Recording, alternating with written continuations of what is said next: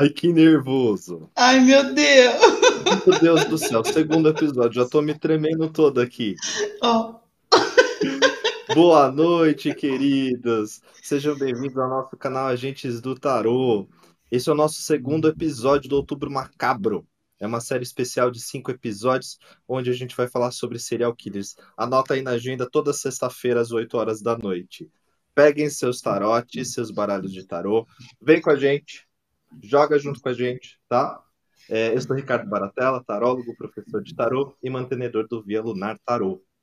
E eu sou a Samantha Calegari, taróloga, administradora do Espaço Mercabá, e eu já começo o nosso episódio de hoje fazendo um pedido especial.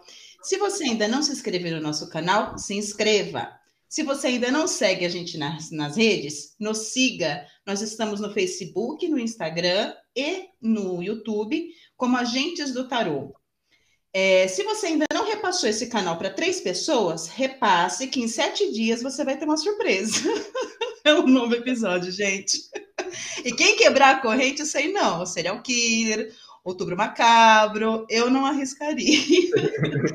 então, nos ajude a manter, a ampliar esse projeto tão querido, divulgando, compartilhando, para que a gente possa continuar trazendo episódios incríveis para vocês, tá bom? Aí, se vocês ainda não assistiram os episódios anteriores, corre lá no canal, maratona no feriado, aproveita e faz aí o Taroflix do Tarô com a gente do Tarô, beleza, gente? Não é, não é isso aí, Henrique?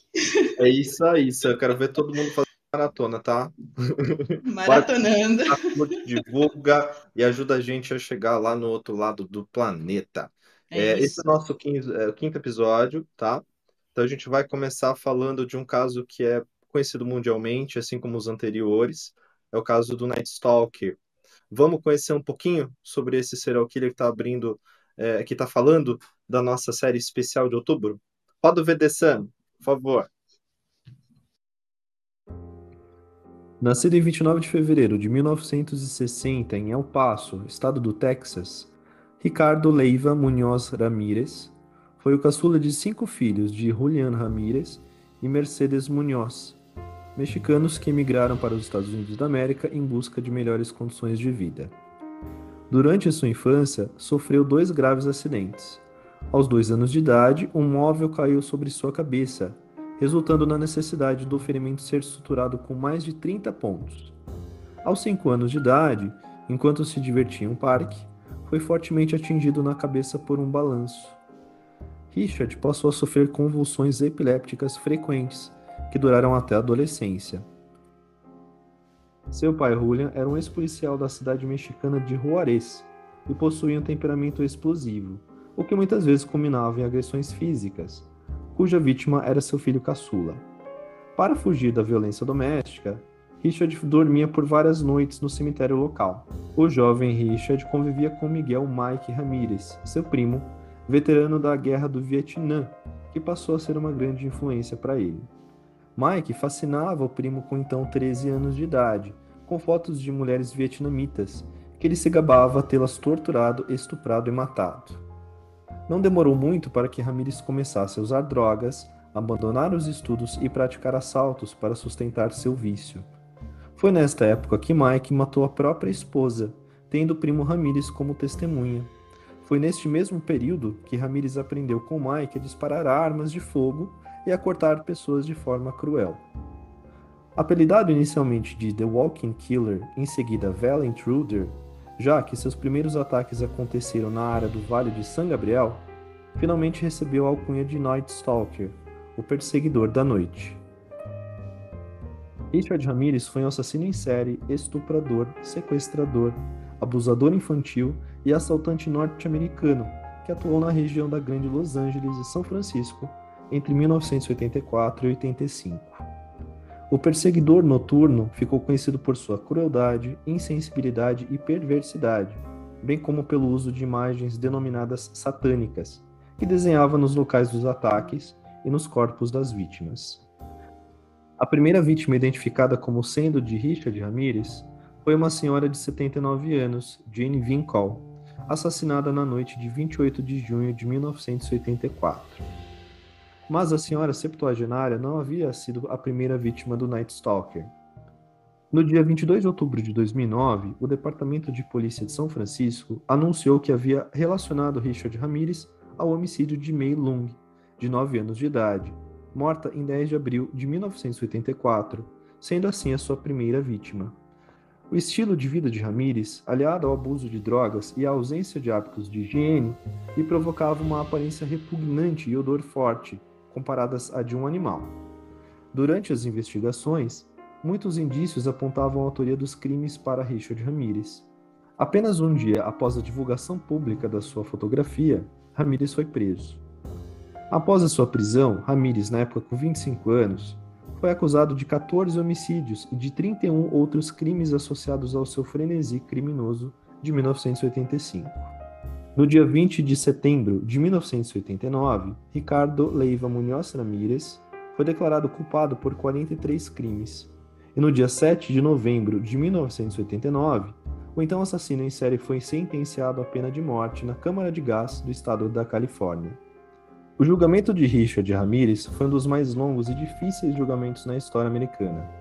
Foram entrevistados mais de 1.600 possíveis jurados, testemunharam mais de uma centena de testemunhas e, embora algumas tivessem dificuldade em se lembrar alguns fatos passados há tantos anos, outras foram bastante convictas ao identificar o criminoso. Ramirez tinha fãs que lhe escreviam cartas e o visitavam na cadeia.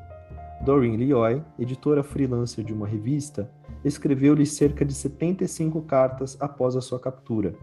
Ele a pediu em casamento e no dia 3 de outubro de 1996 se casaram na prisão estadual de San Quentin, na Califórnia, onde Ramirez aguardava a execução de sua pena de morte, o que nunca aconteceu pois Richard Ramirez morreu aos 53 anos, no dia 7 de junho de 2013, diagnosticado com câncer no sistema linfático. Sua esposa, Doreen Leoy, não apareceu para reclamar o corpo de Richard, que foi cremado. Segundo a penitenciária de San Quentin, na data de sua morte, ela já não o visitava há três anos. A morte hoje de Richard Ramirez na prisão encerra um capítulo sombrio na história de Los Angeles. Não podemos nos esquecer das vítimas que sofreram nas mãos dele. E também não podemos nos esquecer das famílias dessas vítimas que ainda estão sofrendo com a memória de seus entes queridos.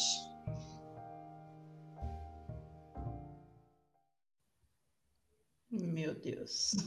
Que caso, hein? Terrível, né? Enfim. Bom, mas hoje eu tô nervoso danado, gente, porque o nosso convidado é o cara do tarô. E esse cara precede a história de muita gente que está aqui hoje assistindo o programa com a gente. É uma puta responsabilidade, uma honra enorme trazer essa pessoa, é um cara do naipe dele, para jogar tarô ombro a ombro com a gente, né, Rick? Ele é tarólogo, professor de tarô, é patriarca. Se a gente tem uma matriarca, também temos um patriarca do Caminho do Louco e fundador da ONG Ocípio Caminho. Um grande mestre do tarô, Roberto Caldeira. Mas antes de colocar ele aqui juntinho com a gente, vamos conhecer um pouquinho do Roberto. Roda aí, Henrique. Roda o VT.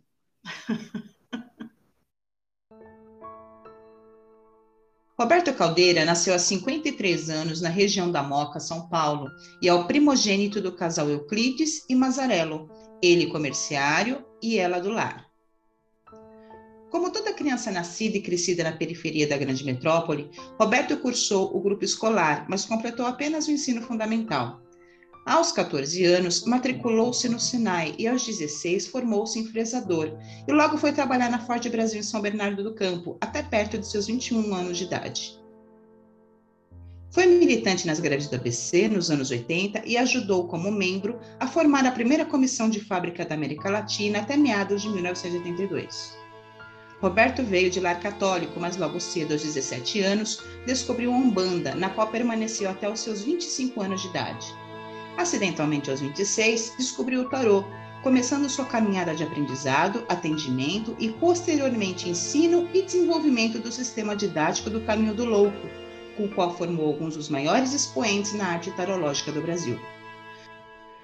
Roberto Caldeira lançou diversas obras sobre o tarô, formou vários professores e difundiu o tarô vivo, teoria em que o tarô é a pessoa e não o baralho, ficando conhecido internacionalmente principalmente ao fundar a ONG OCIP O Caminho, uma entidade voltada ao desenvolvimento da ação social do tarô e dos seus membros.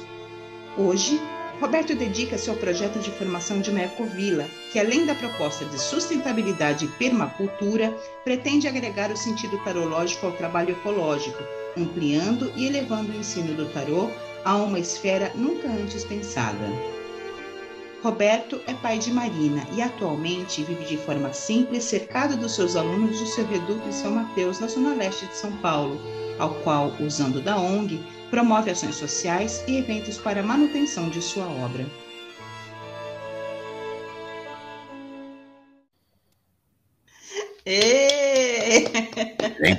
Seja bem-vindo, Roberto Caldeira. Boa noite. Que recepção maravilhosa. Fiquei até comovido com tanto carinho, com tanta atenção. Já estou aqui na Baker Street, preparado para nosso evento de hoje, nossa aventura de hoje. Ai, que maravilha, que bom, que bom. Uma alegria enorme ter você hoje aqui com a gente. Obrigada por ter aceitado o nosso convite. É uma grande Fala, Rick. Eu estava falando que é uma grande honra ter ele conosco, né? Sim, gigante. Professor, hoje nós estamos no episódio 5, né? A gente está falando de Arcano 5, então ter cinco, você como nosso convidado é uma honra enorme. Prestagioso, hein? É. Bom, eu fico, eu fico super honrado por isso. Aí sim, Nossa, o Papa do Tarô. É, fiquei vermelhinho agora. Tá? Ai, que legal, que bom ter você aqui, Roberto. Obrigado, tá? gente. Obrigado é... pelo Tá, para quem não conhece o programa, né, para quem está assistindo a primeira vez, uh, nós vamos pegar o caso do Night Stalker e uh, vamos destrinchar esse caso. Começamos o jogo pelo Roberto o jogo dele é o jogo principal. O meu jogo e o jogo do Rick são complementares ao jogo do, do, do, Roberto apenas, tá bom? Então, Beto, eu peço a você que quando você for ler o teu jogo, mostrar a carta para as pessoas, né? E cantar o arcano também, porque esse episódio ele também vai para o Spotify, tá bom? Então, quem nos assiste vai ver o arcano e quem nos ouve vai, vai acompanhar, hum. vai ouvir, tá bom?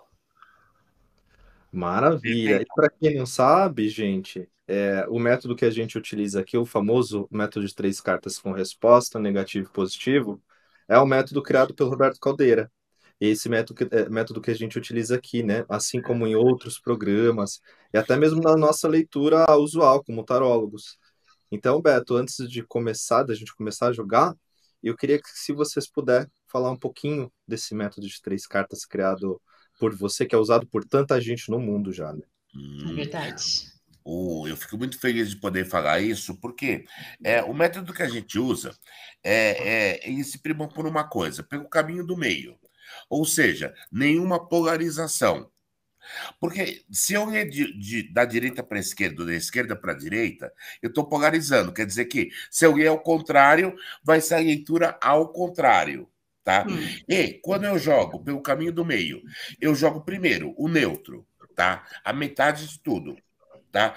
Aí, o que acontece? O caminho mais perto para os extremos é justamente do meio para os dois lados, aonde eu posso olhar o que é negativo, também vou ter o positivo. E se eu tiver o positivo, também vou ter o negativo. Nenhuma questão é isenta de negativo ou de positivo. Se tem um problema, tem que ter uma solução. Se tem uma solução, é porque veio de um problema. Se eu falo do presente, do que está acontecendo agora, eu tenho que falar do passado e eu tenho que falar do futuro. Então, esse jogo trino, vamos colocar, é, talvez não fosse a melhor forma de dizer, mas esse jogo trino, ele é o mais versátil de todos. Tá? Porque ele pega todas as possibilidades possíveis. É um jogo hegeliano, vamos dizer assim, de tese, antítese e síntese. Então, é, é, ele é simples, mas ele é bem versátil. Aí, ó, essa é para você, Roberto. A Noara, até arrepiando, não esperava uma aula dessa juntos, que maravilha, uma aula. Obrigado. Uma aula. Maravilha. Muito legal. É. Esse método é muito especial para a gente, tá, Beto? E a nossa sugestão é que a gente continue a usá-lo, a não ser que você prefira outro. Não, eu, eu, adoro esse jogo de, de, de, três cartas, tá? Porque ele também é o seguinte: ele é o preâmbulo de, de, de variações de, de, de jogos. Então, por exemplo, se você for trabalhando tá, o jogo de três cartas e depois você trabalhar três cartas para cada três cartas, você vai, vai fazendo um, um exponencial. Vira um jogo de nove, 18 cartas. Que uhum. depois, uhum. o que acontece? É quase que, que aquele jogo do tabuleiro. Se você for desdobrando o jogo de três cartas, vira jogo de 21 cartas. De três em três, vai virando 21 cartas. Então, eu, eu tenho tá, o tema, tá, o problema e a solução, ou negativo e positivo. Se eu colocar duas cartas de cada lado, de cada uma dessas cartas, o jogo já multiplicou. Se eu jogo para cima e para baixo, o superior e o inferior, ele vai aumentando. Daqui a um pouco, pus de três cartas, vira um jogo de 21 cartas. Ele é bem versátil. Tá? Ele, ele pode fazer várias, várias conjunções. Eu sou encantado com isso. Sim, Ai, meu Deus, eu adoro também. É o método que eu mais uso, né? É Não. simples, objetivo, atende muito bem as questões. Acho que dá para a gente falar de muita coisa com apenas três cartas. Na verdade, daria para falar com uma, né, Beto? Mas agora, Mas te, te, te, deixa mais à vontade. Quando você tem três cartas, fica mais à vontade. Você faz jogos com as cartas, você modifica, elas vão te, te alimentando mais. Tudo bem, com uma carta dá para falar uma hora sem parar. Mas se eu tenho condições de, de ser alimentado e de eu ver várias possibilidades enquanto eu estou falando, é uma uhum. maravilha, porque às vezes eu tiro três cartas e monto um discurso, e daqui a pouco eu olho para as cartas e vem um outro discurso diferente Sim. que vai se formando daquele círculo, né? você ficar circulando as cartas, você fica e não vai para a esquerda, vai para a direita, volta para o meio, volta para meio, para a esquerda, você vai virando e vai fazendo uma coisa ótima. Maravilha. Então, bora trabalhar. Mas antes da gente começar a trabalhar, Rick, Estão perguntando aqui qual foi o arcano deste episódio. Conta aí, Henrique. Boa, o arcano deste episódio, nove de paus. Nove aí a gente paus. fica se perguntando onde está o arcano nove de paus no caso. Na cabeça de Richard. Na cabeça, literalmente, né? Porque ele sofreu muitas pancadas na cabeça. Exatamente. É, tanto no começo da infância dele, mas no momento que ele foi preso para quem assistiu o documentário, vai ver que ele está dentro da viatura com a cabeça enfaixada. E isso eu só vi depois de descobrir o Arcana. Falei, caramba, olha que incrível a carta aí. Né? Então tá a resposta, Muito gente. Muito legal. E esse é um caso diferente, porque é um caso resolvido, a gente já sabe quem é o perseguidor noturno, o Night Stalker, né? Então, o direcionamento do nosso trabalho hoje vai ser outro. A gente vai tentar entender a mente, as motivações desse criminoso, e para a gente começar a destrinchar o nosso caso, eu gostaria de falar um pouco sobre a infância do Richard, né? Como o Rick, o Rick já adiantou aí, e a gente é, já viu no, no, próprio, na própria abertura, é, o, o, Richard ele era o mais novo de, dos irmãos, né? E ele sofreu dois graves acidentes na infância. E a partir uhum. daí, ele começou a sofrer convulsões. E na adolescência, ele foi diagnosticado com epilepsia. Quando a mãe dele, a Mercedes, estava grávida do Richard, ela trabalhou em uma fábrica de botas e inalou muita, muitos produtos tóxicos. Isso tudo não necessariamente pode causar sequelas cognitivas ou psiquiátricas, né? A gente sabe disso. Mas ainda assim, será que tudo isso que aconteceu com ele tem alguma relevância? Então, assim, os acidentes que o Richard sofreu quando criança é, influ influenciaram de alguma maneira a formação do, da personalidade dele enquanto assassino, como assassino. Vamos ver isso, Beto? Vamos, vamos olhar isso sim. Então, bora lá. Vamos Bom, jogar, vou embaralhar meu tarô. Embaralhar meu tarô também. a jogar, tô colocando as primeiras três cartas, tá? A primeira carta que vem é o 10 de copas, tá? Olha, é, Estamos aqui com Bárbara Walker, nas mãos de Roberto 10 de copas. Olha, eu acredito que ajudou, de uma certa forma, deu um, um, um vamos dizer, uma moldura para um processo que já tinha a tendência. A carta da esquerda é a carta da temperança. Opa, volta para cá. Carta da temperança, que eu acho uhum. que ajudou a alinhar alguma coisa, principalmente o, o primeiro acidente. Quando ele, ele, o armário cai na cabeça dele, eu acho que dali, tá? Se vocês prestarem atenção, o, o olhar dele, a, a, a feição, a compreensão dele já começa a mudar, já começa a colocar. Eu não acho que seja é, é, visto aqui sabe? Pegar o. Aqui, ó, deixa todo mundo ver. O seis de ouros, tá? Eu não, não acredito que seja a razão principal. Não me aparenta ser a primeira. Mas, se você colocasse como uma das três principais razões para ele é, aderir a esse tipo de personalidade, é, é, é, a esse tipo de, de tendência à perversidade, eu colocaria como o terceiro item mais importante. Certo. Tua leitura, Ri. A minha primeiro? A gente já uhum. começa aqui com as cartas repetidas. Então, meu, o meu jogo também abre com 10 de copas. Certo. Estou usando o weight aqui. 4 de copas no negativo. E o 4 de paus. Tá indo nesse sentido, sim. Corroborou, com certeza. Concordo com o Beto quando ele disse que não foi a única razão, né? Tem esse 4 de copas negativo. Mas sim, foi um dos motivos é, é, principais para que isso acontecesse. E você, Sam? Certo. Eu tenho aqui um rei de ouros. Tá. Dois de espadas no negativo. E um oito no positivo. Então, aqui nessa na carta do à esquerda e a carta à direita, eu vejo muita questão mental dele, né? Uhum. Então, assim, não foi realmente a questão principal por conta do rei, mas é, teve alguma influência é, talvez não. É que no, decorrer do programa a gente vai ver outras questões que aconteceram com ele, né? Mas é, talvez não uma questão física em si, entendeu? Tipo, ah, o armário caiu e atingiu tal coisa. Não, não é isso, né? Mas teve sua relevância sim. Maravilha. Tem uma relevância uma importância, mas não principal. Eu acho que sim. secundária. Sim. Como questão secundária, sim. Talvez entra numa questão de trauma e não, nem, não tanto assim física, né? Fisicamente. Eu não acho Isso. que é, mudou o cérebro dele, mas Isso. eu acho que é uma das razões que, que alimentava a compulsão dele. Tá? Uhum. Tá? Então, é, por isso que eu falei, eu acho que colocar em terceira, terceira colocação, não em primeira nem em segunda. Sim. Tá. Eu tenho um jogo aqui da, da Letícia, ó. Imperador, 5 de copas negativas, as de copas. Aciona esse jogo, fala da perversidade também, né? Exatamente. Eu acho que a perversidade vai vir mais para frente. Eu acho que a, é. perversidade ela toma um papel, vai ter a colaboração do pai, vai ter algumas coisas que a gente vai falar ainda, que uhum. vai alimentar essa perversidade, a maldade, tá? vai ter um gatilho lá na frente, tá? Que vai ser importante a gente ver também. Mas eu acho que isso deu um bom começo. Tá? Os acidentes dele deu um bom começo. Uhum. Vamos para a próxima pergunta, então? Bora. Ó, a gente sabe aqui que o Richard ele foi uma criança solitária, ele vivia em um ambiente tóxico e ele sofria a violência física do pai Julian.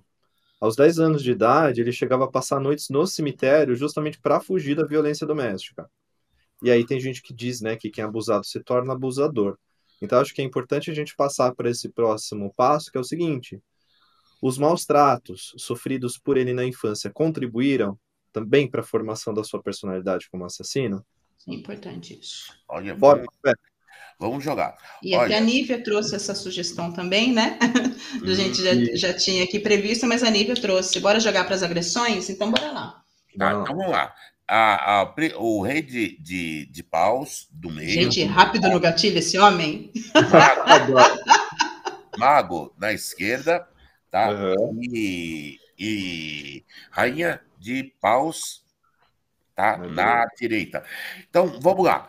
A infância, eu vejo o seguinte: uh, precisa se olhar muito bem essa infância, porque o detalhe começa com ele dormindo no cemitério. E por que uma criança de 10 anos dorme no cemitério e os pais não tomam uma providência? Sim. Tá? Abandono? Então, a gente tem que colocar o seguinte: a questão do abandono, uhum. alienação parental, tá? Eu acho que é muito importante. Segunda coisa, por que o cemitério?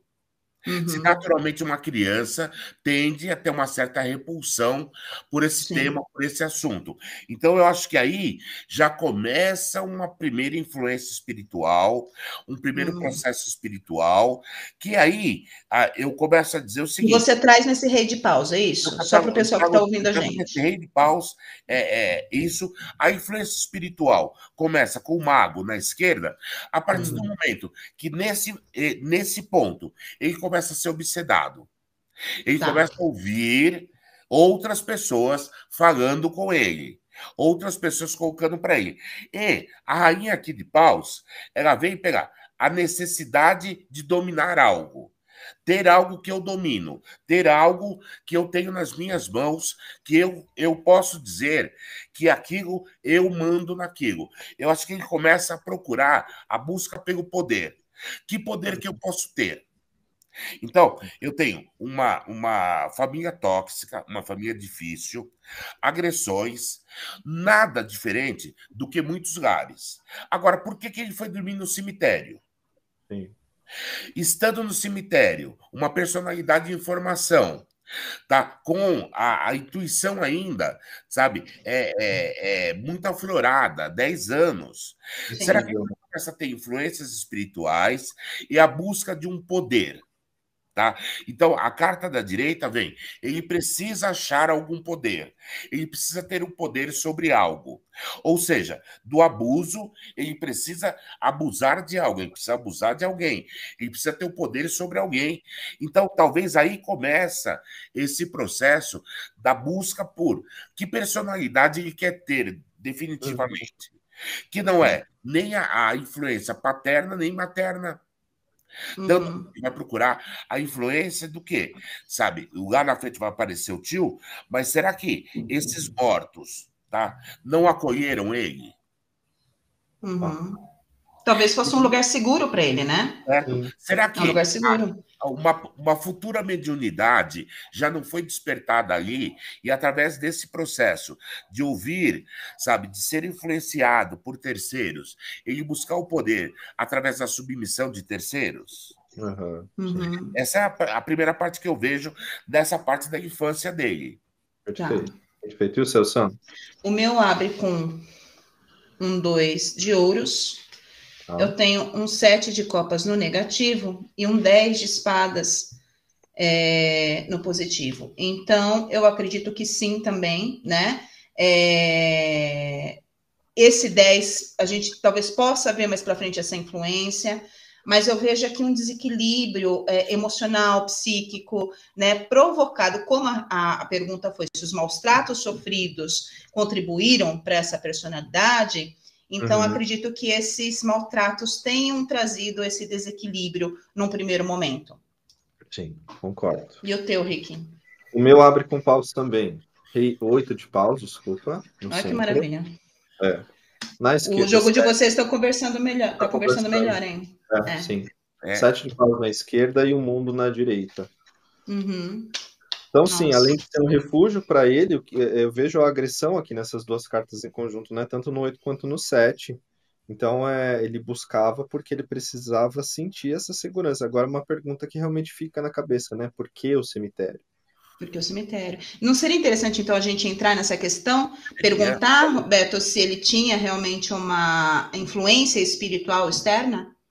Certo? Eu acho que é importantíssimo a gente. Aproveitando esse, esse, esse gancho já, tá? Certo, então, já vamos, então, lá. Eu vou, eu vou até embaralhar de novo o meu tarozinho aqui. Eu que veio com oito, oito de paus. Agora sim, eu que veio com oito Agora de paus. Sim. Certo? No meio, tá?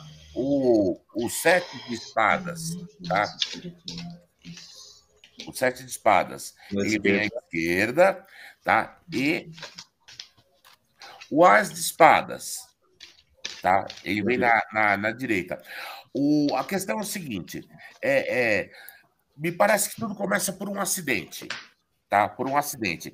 Ou seja, ele se sentindo protegido dentro do cemitério, e aí começa aquela conjunção de coisas que o universo faz.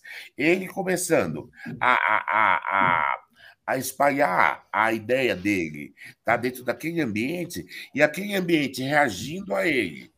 Ou seja, tá? Quando ele pega aqui no set de, de, de espadas da esquerda, ele já começa a encontrar um acolhimento dentro do cemitério e uma repulsão à sociedade normal.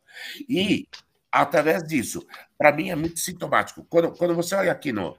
Oh, peraí, no 7, você vai olhar aqui, ó um conjunto de ideias de pessoas uhum. na cabeça dele, falando na cabeça dele. Você pode ter o poder, você tem que procurar o poder, você tem que submeter as pessoas, você tem que dominar as pessoas, você tem que fazer o que fizeram com você melhor do que fizeram com você.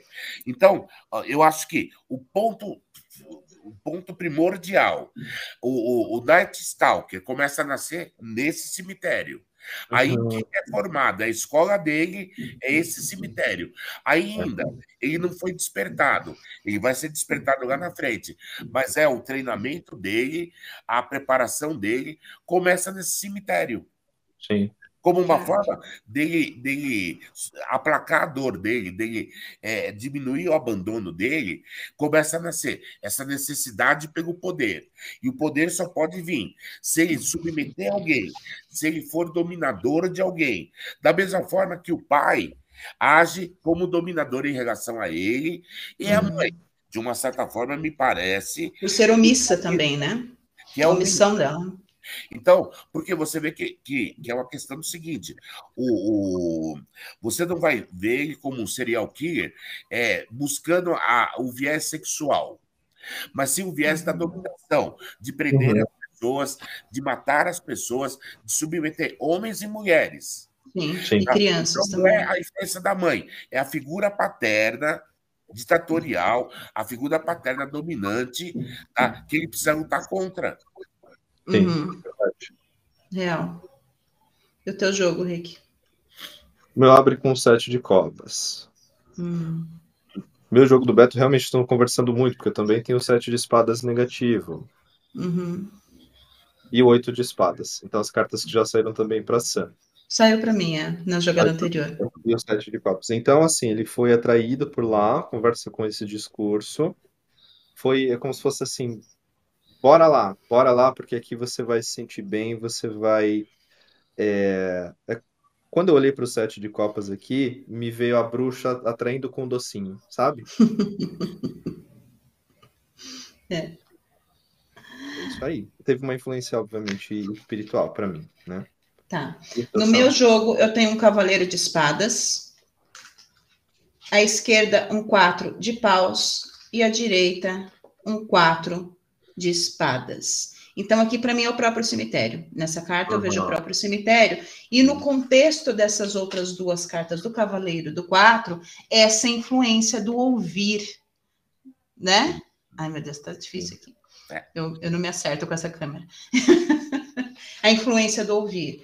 Então, o teu jogo faz muitíssimo sentido e eu concordo, Beto. Ele era um lugar, lugar onde ele, ele se sentia seguro, é, foi a primeira escola dele, essa influência numa criança, a gente já sabe que é, é uma coisa natural, né? Por isso que muitas crianças começam a se desenvolver ali nessa idade. E, e foi mal direcionada, com esse cavaleiro de espadas aqui, mal direcionada total, né? Foi. E o cavaleiro vai no quatro, né? Então, aí Sim. entraria a, a questão dos acidentes, mais a violência e o cemitério, com uma segunda questão, já juntando para ir formando o futuro da Stalker. Tá? Eu acho que ele está aí no meio da formação dele, ele está no meio do preparo dele. Ainda não é, mas ele está indo muito bem. Uhum. Eu tenho mais uma pergunta para a gente complementar e fechar esse, esse pequeno bloco. É, a gente sabe que Richard ele tinha a questão também de abuso de menores, né, de crianças. Ele era o abusador. Então, né? então seria eh, conveniente, acho, perguntar se além de apanhar ele também sofria ou sofreu abuso sexual do pai ou de outra pessoa. O que, que vocês acham? Boa, acho importante. Boa, eu acho que isso daí precisa ser, ser bem olhado, né? Bom, vamos lá. Vamos Tá. lá. É, três espadas, tá no meio, tá? Tá. Aí já dá para ver que, é, sim, ele sofreu abuso, ele sofreu bullying, ele sofreu vários tipos de abuso, não um só, tá? A gente tem que colocar. Aqui vem a, a, a imperatriz, tá? Com carta da esquerda, que Uhum. é aí eu vejo a questão da mãe, tá? E, e, e a influência da mãe, do, da figura da mãe no processo da vida dele, na, na formação da sexualidade dele. Espera um pouquinho. E aqui a gente está vendo tá, o, o príncipe de, de, de Ouros, tá? Olhando o seguinte, eu acho que ele era profundamente atormentado, tá? Pela figura dos adultos. Eu vejo ele, ele se re- relacionando muito mal com a figura dos adultos. Num- num- Numa sociedade, num meio muito violento. Num Uhum. meio em que a, a figura do adulto era a figura do opressor. E acho que isso, sabe, junta com toda aquela, a- aquela história da a infância é, é, dele, foi terrível nesse sentido. Eu acho que ele passou por diversos tipos de abusos diferentes, e eu acho que ele tem uma enciclopédia de abusos para poder contar. Uhum. E o seu Sam? É, eu fiquei um pouco impressionada, né? Porque saiu de novo aqui o rei de ouros, um carro e o rei de espadas, figuras masculinas, adultas. Então me traz muito essa questão do pai, da dominância, da possessão, da influência, da má influência. Então eu acredito, e ainda mais o rei, né? É, é um abuso físico, uma- um abuso Sim. real, esse carro no negativo, é, trazendo essa questão da, da, da falta de controle de si mesmo Uhum. né? Ele era uma criança, o que, que ele poderia fazer além de aceitar, Sim. né? Então, Resistir, né? Na realidade, não é nem aceitar, é resistir. é, sobreviver aquilo, Isso é. de alguma maneira, sobreviver. Isso. O seu Rick? Meu abre com dois de espadas. Na esquerda tá dois de ouros e na direita a rainha de ouros. Então as figuras maduras, adultas aqui aparecendo em todos os jogos, né? É, eu vejo um, um abuso aqui sexual de forma super velada pela influência desse dois de espadas. Então foi realmente como o Beto trouxe, uma enciclopédia, muita coisa acontecendo ao mesmo tempo que corroborou para que isso, essa personalidade dele chegasse nesse nível. Uhum. E vejo uma influência é, feminina. Então, se o seu jogo mo- mostra o masculino, meu jogo Masculino, feminino, o Beto feminino, também, exatamente. é tudo misturado. É, né? é engraçado, É. né? Os três jogos se falaram É, o tempo todo, em pontos diferentes, É. Eu acho que vão se complementando, né? Porque vão se é muito, complementando. é muito detalhe junto. É. Isso. E, e- e, assim, é, é um assunto muito delicado para a gente falar em cinco minutos, né? Que é o Ah. tempo mais ou menos que a gente tem para cada questão. Então aqui a gente é dá uma triste, pincelada, a gente dá uma olhada por cima, porque daria para a gente ficar horas numa mesma questão tentando destrinchar isso, Sim. não é? É, é um assunto tenso, né? Um- um- é um jogo tenso. Você vai, vai jogando, você vai entrando meio que na, na, na vibração do negócio, vai ficando pesado o jogo. Vai. É, vai. é um negócio tenso de jogar, né? É, é. Achei que fosse só, só a gente que sentia. Não, eu tô aqui assim, durinho, falando, cara, tô entrando na, na vibe desse cara, pera um pouquinho, opa, tô só jogando. Calma aí, calma Mas aí. vem uma vibração pesada, né? É, é, é, é. Até antes da, da, da gente começar, porque assim, quando a gente começa o trabalho quando a gente come, a gente escolhe o caso, ponto. Já começou essa, essa vibe e a gente teve que trabalhar com isso, né, Rick? Foi, foi. É, mas hoje tá, tá bem complicado mesmo. Bora lá, Bom. então.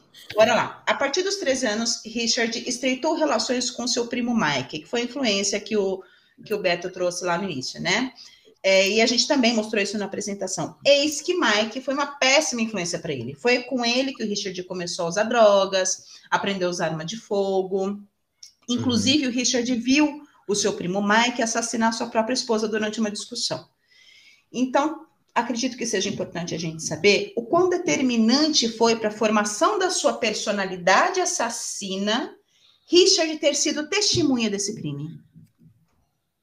Hum. E aí, Beto? Bom, vamos lá. Tá? Nove de espadas. Tá, volta Olha, Beto, você tá Nove. tirando muito rápido que enquanto você tá lendo, eu ainda tenho baralho no meu tarô. Tá nove de espadas no meio, a roda, tá? No, roda na esquerda. E a sacerdotisa na direita. Tá um. Olha, eu vou dizer o seguinte: tá? Tem todo um processo. Esse primo, tá? É, é, é o gatilho, tá? Uhum. Eu, não é bem a pergunta, mas eu vou entrar Sim. por aí. Esse primo é o gatilho da história. Tá? Uhum. Por quê? É, é, é, essa história, e eu vejo na carta do, do, do desse 10 de, de, espadas aqui, as histórias de tortura, de submissão das mulheres, de estupro, uhum. da morte, cria um ideário na cabeça dele de por onde ele poderia ser poderoso. Foi uma questão de tempo. Quando entra a carta da esquerda, a roda, Tá? A partir do momento que ele testemunha o assassinato da, da, da esposa, do primo, inicia o processo. Ali nasce o Night Stalker. Naquele momento, o, o, o, prazer, a força, o poder que ele viu tá, em uma pessoa matar a outra, tá, dentro da distorção psicológica dele. Isso a gente tem que levar importante. Dentro uhum. da distorção psicológica. Traz para ele justamente uma visão do que complementa ele. Ou seja, a, a, o ato de matar, o ato tá, de, de, de tirar a vida do outro, tá, complementa os buracos psicológicos dele. E a partir de então, lá na direita, a sacerdotisa, isso passa a ser a razão de vida dele. Uhum.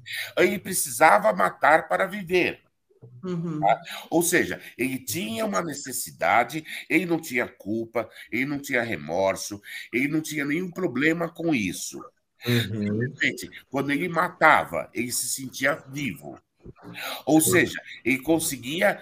O, ato de matar as pessoas é o ato dele matar os demônios dele. Bom, acho que eu fui até mais fora da pergunta, mas eu acho que o primo e a morte da, da mulher do primo é o grande gatilho.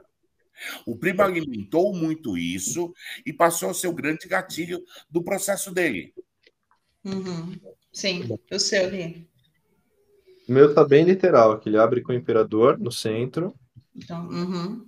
Na esquerda, o cinco de espadas e na direita o pendurado, tá? Se relaciona com a sacerdotisa do Beto, né? Então ele tá falando assim, foi um momento decisivo. A partir do momento que ele testemunha, porque eu vejo o imperador testemunhando os cinco de espadas, que é o próprio assassinato acontecendo, tudo muda. Uhum. Foi um momento de é, virada. Ele fala, agora, agora eu vou começar a parada. Então teve essa influência também pelas fotos que o Beto falou, é, de ter violentado as mulheres, mas quando ele viu o assassinato especificamente, Sim. falou: acabou, agora, agora é isso que eu quero da minha vida. Certo. Né? E Sim. o seu Sam? Um, eu abro aqui com dois de espadas, eu tenho um oito de espadas no negativo e um pajem de copas no positivo. Então, o, que, que, eu, o que, que me traz a sensação desse jogo?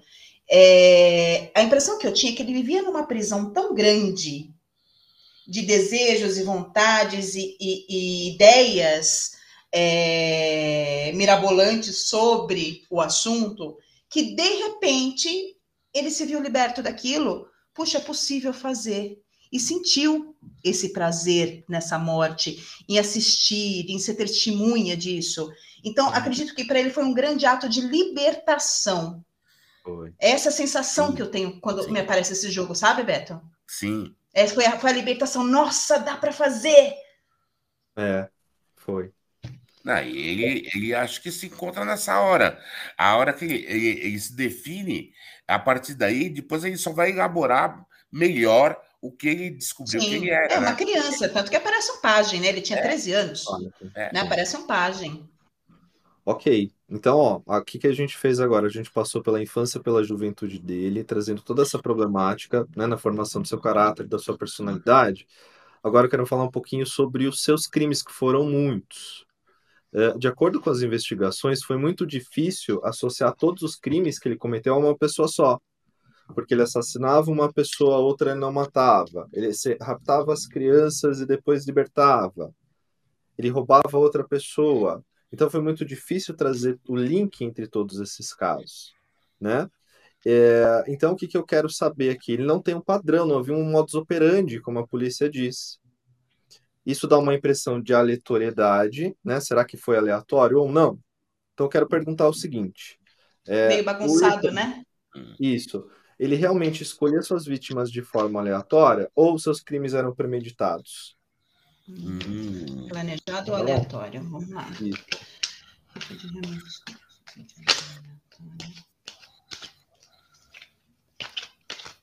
Bom, vamos lá. Enquanto vocês vão embaralhando, oito copas, oito de copas no meio. É. A torre está na esquerda e o mundo. Hum. Tá? Na direita. Bom, vamos começar com o seguinte. Eu acho que tem fases. Ele começa não sabendo direito é, é, o que ele quer fazer. Ele vai mais pega o embalo do momento, pega a oportunidade, pega o que ele está sentindo naquele dia, pega o que ele consegue é, é, é, sincronizar com a vítima. Mas isso vai mudando com o tempo. Ele vai, uhum. vai, ele vai transformando com o tempo e ele vai é, é, começando a planejar melhor os seus crimes conforme eles vão acontecendo, tá? Que é a carta da torre que vai havendo essas mudanças, vai havendo essas transformações, até chegar num ponto em que é, ele tomava decisões concretas em quem ele queria matar. Ele tinha uma observação, ele tinha uma decisão e ele ia atrás de pessoas específicas. Tá? Então, ele, ele, ele foi passando por fases. Agora, no começo era muito aleatório, de, dependia de como ele estava, aí ele encontrava a pessoa, eh, cruzava a energia ou a vibração com a pessoa e ele fazia. Mas isso foi mudando sabe? Com o tempo, tanto que ele muda de região, ele muda de forma, tá? De, de, de assassinato, porque ele sente uma necessidade, ele vai evoluindo dentro desse processo de, de matança, de abuso, de fazer o mal, ele vai sofrendo uma mutação, até chegar um ponto que, na última fase do, do, dos crimes dele, ele já tinha consciência absoluta. Era aquela pessoa, daquela forma, daquela maneira. Então, ele foi passando por fases. Sim. E o seu Sam? Bom, o meu abre com um 10 de ouros, 4 de espadas no negativo, de novo essa carta, e um 4 é, de copas no positivo. Então, a gente está com cartas, com exceção daqui, abriu cartas baixas, né? Uhum. Então, eu, eu concordo com o Beto que houve uma evolução no processo dele. Até mesmo pela vivência, pelas experiências, isso é legal, isso não é, aqui, dá mais, aqui é mais gostoso, aqui não, né? Então, eu, eu concordo com o Beto que houve uma evolução no trabalho. E o teu? Meu abre com as de ouros, só tem cartas de ouros aqui. No centro, sete de ouros na esquerda, hum. dez de ouros na direita. Olha, repetindo. Então ele mostra realmente a questão da evolução. É, a impressão que me dá é que no começo ele fala assim: hoje é dia, hoje tem. Não importava quem fosse. Então eu vou sair, mas eu tô decidido que eu vou matar. É hoje que vai acontecer. E depois ele foi elaborando, né? Ele foi criando espreita aqui nesse 10 de ouros, um 7 de ouros. Então eu uhum. vejo essa narrativa que ele foi construindo através da, da consciência dele, né? Da experiência. É, mesmo porque ele, invad, ele, invadia as casas, então ele precisaria, em algum momento, é, saber se é, quem estava ali, se eram pessoas mais vulneráveis ou não. A oportunidade. A oportunidade. então, eu, eu, acho que a evolução entra nisso, sabe? As cartas do Ricardo, me parece muito que assim, essa evolução ele foi revalorizando ele tinha um valor, aí foi dando outros valores a determinados processos, até chegar à parte que estudava a, a oportunidade e ele, ele, essa preparação valorizava o crime. Então, uhum. observa a casa, eh, porque ele pega a, aqueles casais tá, que ele começa a matar no final. Então, ele tem que invadir. São, são, se eu não me engano, são conjuntos residenciais. Uhum. Então não é tão fácil você invadir um conjunto residencial que você tem pessoas por todos os lados, tem portaria, é, não é uma casa isolada. Então, é, ele foi valorizando, dando outros valores com o tempo. E mudando esses valores, né? Isso. Então, isso que é a evolução, talvez, que a gente viu. Sim. É. E sabe uma coisa que eu lembrei agora?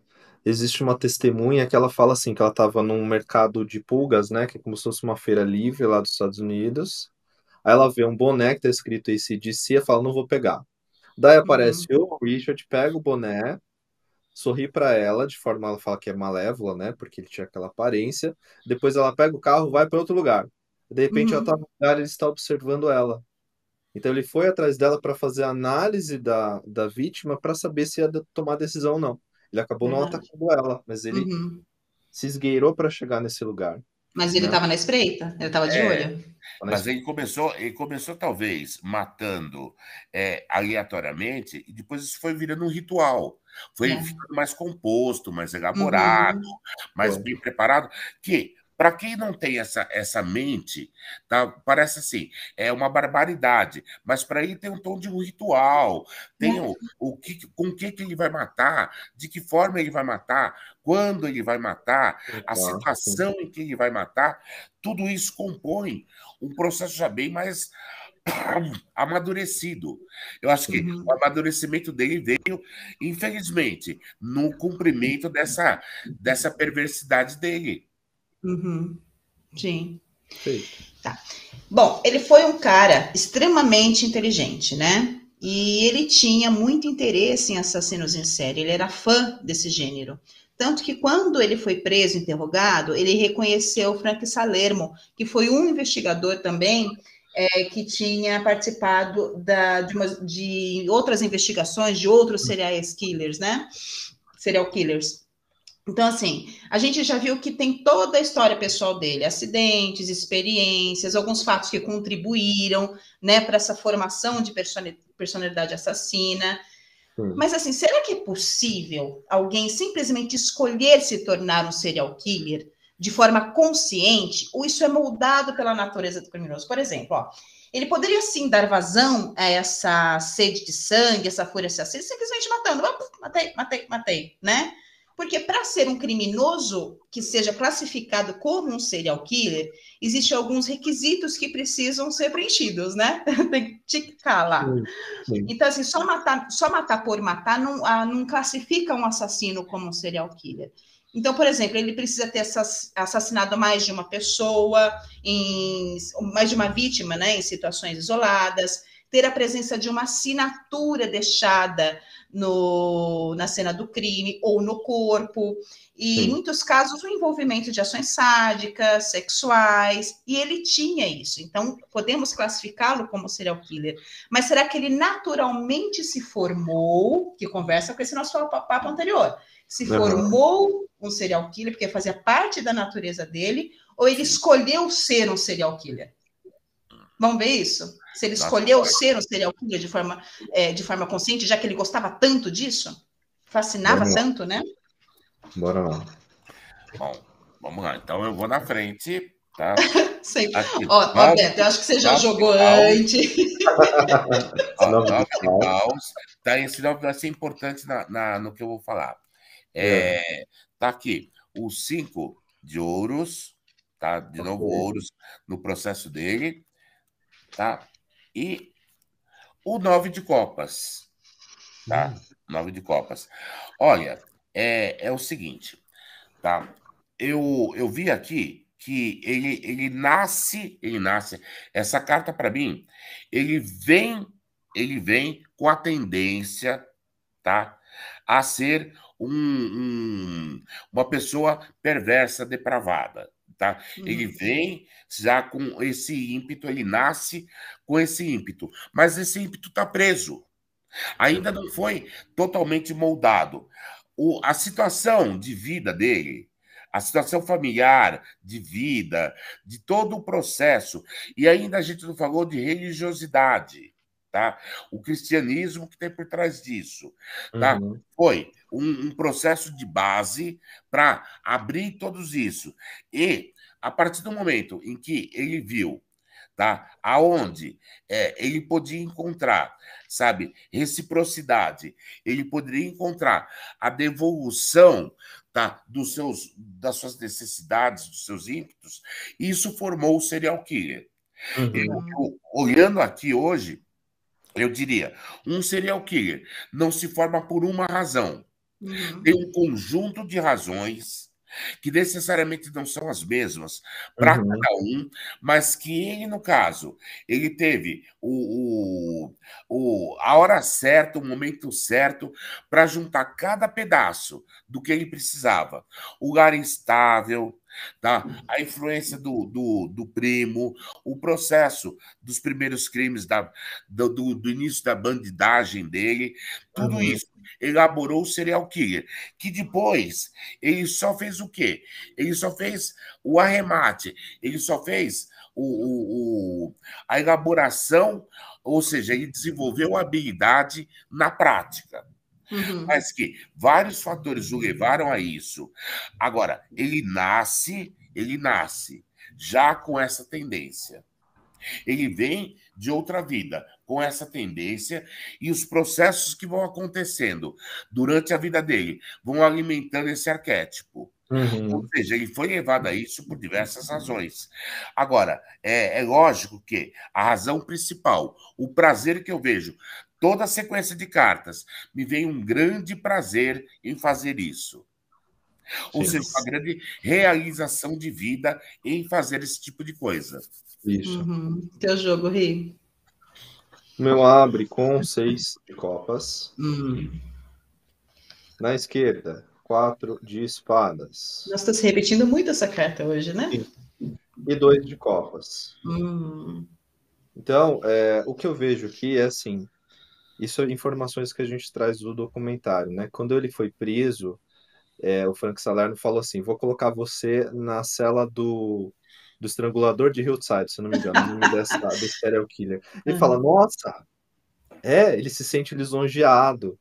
E ele fala, conheço você, Frank Salerno, você né, participou dos outros serial, serial killers. Nossa, até... Serial, serial. Você participou de outras investigações. Aí tem outro cara que fala assim, eu vi ele na biblioteca e ele me pergunta sobre um livro de tortura e de horóscopo. Então, houve um estudo da parte dele. O que o meu jogo está falando é assim: é, não, não era consciente. Assim. Não, não, não me vejo como um serial killer, como, como se fosse ele falando, sabe, Richard? Não me vejo como um serial killer, mas agora que a mídia falou, eu sou. Gostei, uhum. gostei desse nome, gostei desse título. Até porque houveram muitos títulos, né?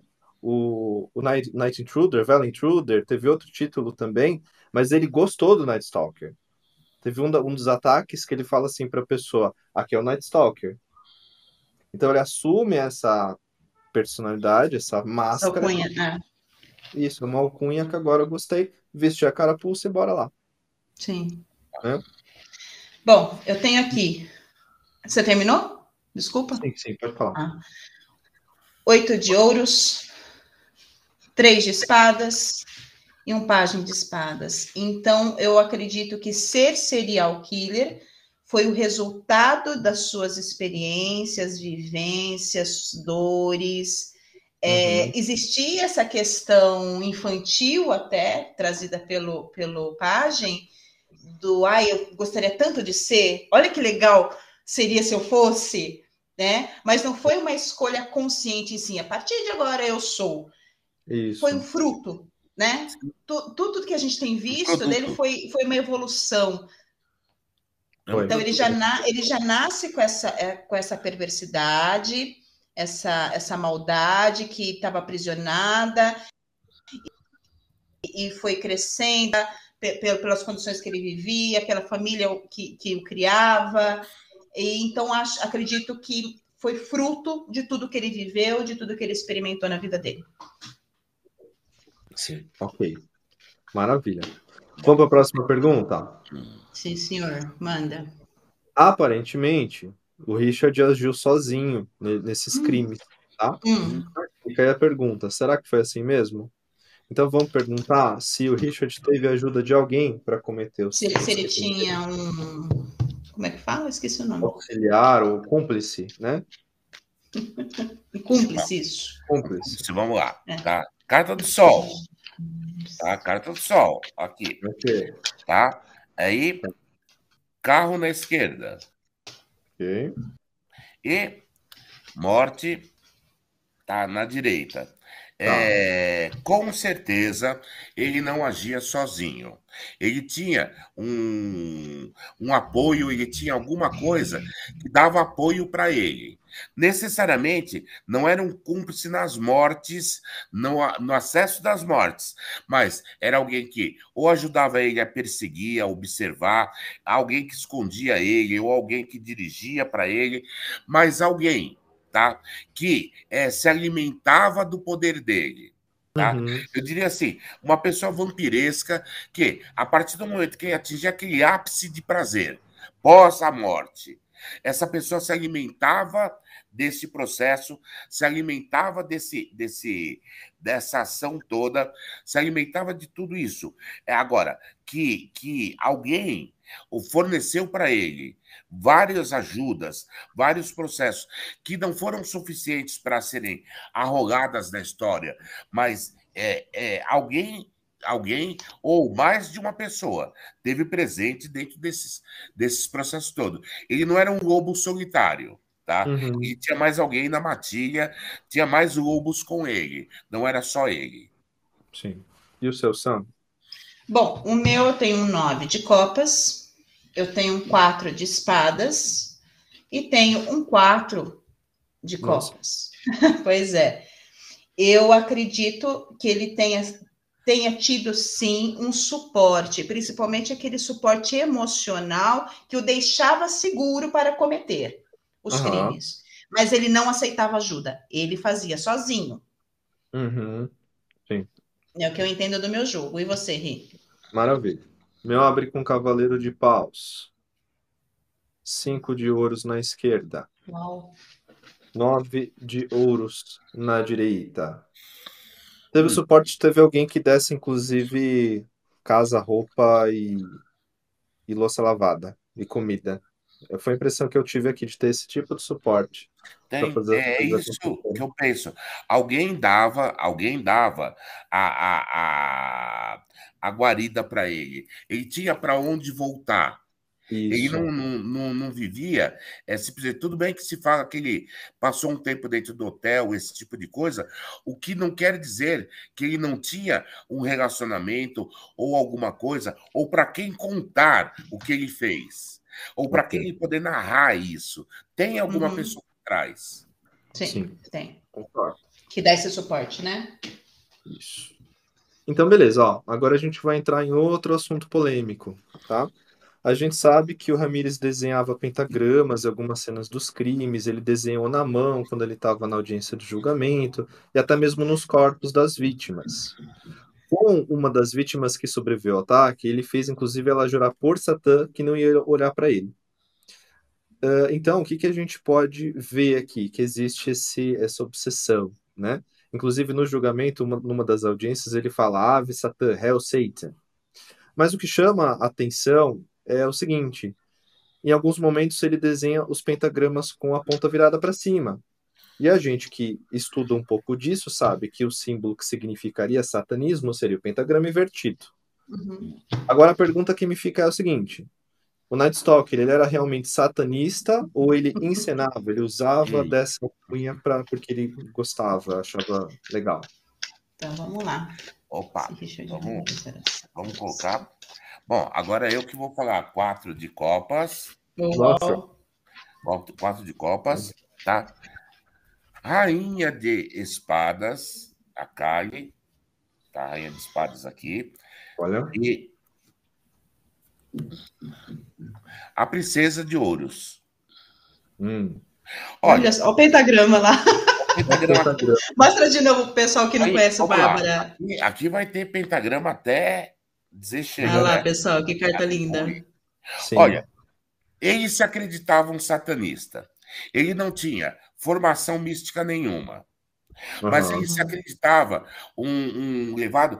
Até porque os ajudantes espirituais, aí a gente falou do, do a gente abordou o, ajudante é, físico, mas vamos abordar uhum. os espirituais, tá? Eu acho que ele era muito influenciado por uma espiritualidade totalmente desregrada. Então, uhum. o que acontece? Essa espiritualidade falava disso para ele, do símbolo, mas ele, como formação, não tinha formação nenhuma, nem satanista, uhum. Nem mágica, nem religiosa. Ele usava aquilo como uma forma de dar vazão às influências que ele tinha. Tá? E ele acreditava que, de uma certa forma, aquilo o representava. Agora, que, que ele era um satanista legítimo, não, não era, e eu não vejo ele, em nenhum momento, é, é preocupado com isto tá? Como se fosse algo que ele deveria fazer por uma entidade, por uma deidade. Sim, servir alguém, né? Servir isso. alguém, não tinha isso. Servir alguém. Agora, uhum. tem influência espiritual que colocava essas coisas na cabeça dele é. e isso servia para confundir as pessoas. Uhum. Agora, que é, é, é, essa tendência a demonizar a pessoa, tá? que, que a maioria da sociedade tem, tá? infelizmente ele não servia a ninguém, mas era muito importante o pentagrama para ele, porque dava uma identidade para ele. Uma identidade. Uhum. Uma identidade. Então era uma das, das marcas de identidade dele. Perfeito. E o seu Sam? Bom, o meu abre com sete de ouros, eu tenho um pajem de paus no negativo e um cinco de ouros no positivo, então eu concordo em gênero, número e grau com o Roberto. Ele uhum. não tinha uma formação, mas ele tinha uma adoração pelo símbolo, por ser, por parecer ser, essa influência, péssima influência é, espiritual, né, vinda através do pajem, é, uma, uma influência até primária, sabe? Assim, aquela coisa Tá mais pregum do que para entidade? Ah, aí, aí junta umas pitadinhas de cristianismo para dar um, uma chocada geral, aí é, já dá. Sim, é, porque aí a gente tem é. aqui a, a, o templo, né? Fora é. do templo. Estou fora do templo. Estou fora então, do sim. templo, mas quero chocar as pessoas de quero bem. Quero chocar, exatamente. Falou, falou a palavra certa, chocar. É isso. Tua leitura, Ri. A minha tá igual, não poderia nem discorrer. Não deveria, porque ele abre também com o pajem de ouros, que é a princesa, né, no Bárbara. Oito de ouros na esquerda, três de ouros na direita, só os pentagrama. Uau! Então, algo que ele não só adorava, mas ele, eu, eu acho que ele copiava de alguém. Tinha algum serial killer que ele admirava e falava, quero fazer igual. Eu vejo isso nesse é. oito de ouros. E adotou isso como sendo uma marca, né? É. Isso. É. Eu acho que isso daí é um máximo de consenso, porque eu não vejo ele tendo um ideal, alguma coisa é, é, de crença, de credo para isso, tá? Então, a, a questão passa por é, é muito difícil achar que ele fez isso de forma totalmente consciente, mas que ele usava para chocar esse tipo de coisa e era importante para ele, com certeza. Uhum certeza. Exatamente. Bom, próxima questão, já estamos caminhando para o final, né? E eu trouxe uma curiosidade bacana aqui. No episódio da Elisa a gente falou do Hotel Cecil, Cecil, Cecil, não sei como se fala, tá? Uhum. Que foi palco de diversos crimes e morada de assassinos em série. Parece que no intervalo de 10 anos, é, mais de 80 pessoas morreram ali entre assassinato, suicídio, enfim, né? Vocês lembram disso? Sim. Pois bem, o Night Stalker chegou a passar uma temporada lá. Pois é, mas aparentemente ele usou o lugar só para morar durante uma temporada hum. mesmo, né? Sem cometer nenhum crime. Mas será mesmo? Será que ele não contribuiu para esse número de 80, hein? Opa. Isso é uma curiosidade muito particular. E quem acompanhou os outros episódios, né? Porque tanto a Elisa Lam quanto a Dália passaram por esse hotel é, e a gente fala bastante desse hotel, então eu gostaria de saber se o Richard cometeu algum crime lá no, no Hotel Cecil. Maravilha. Hum, vamos lá.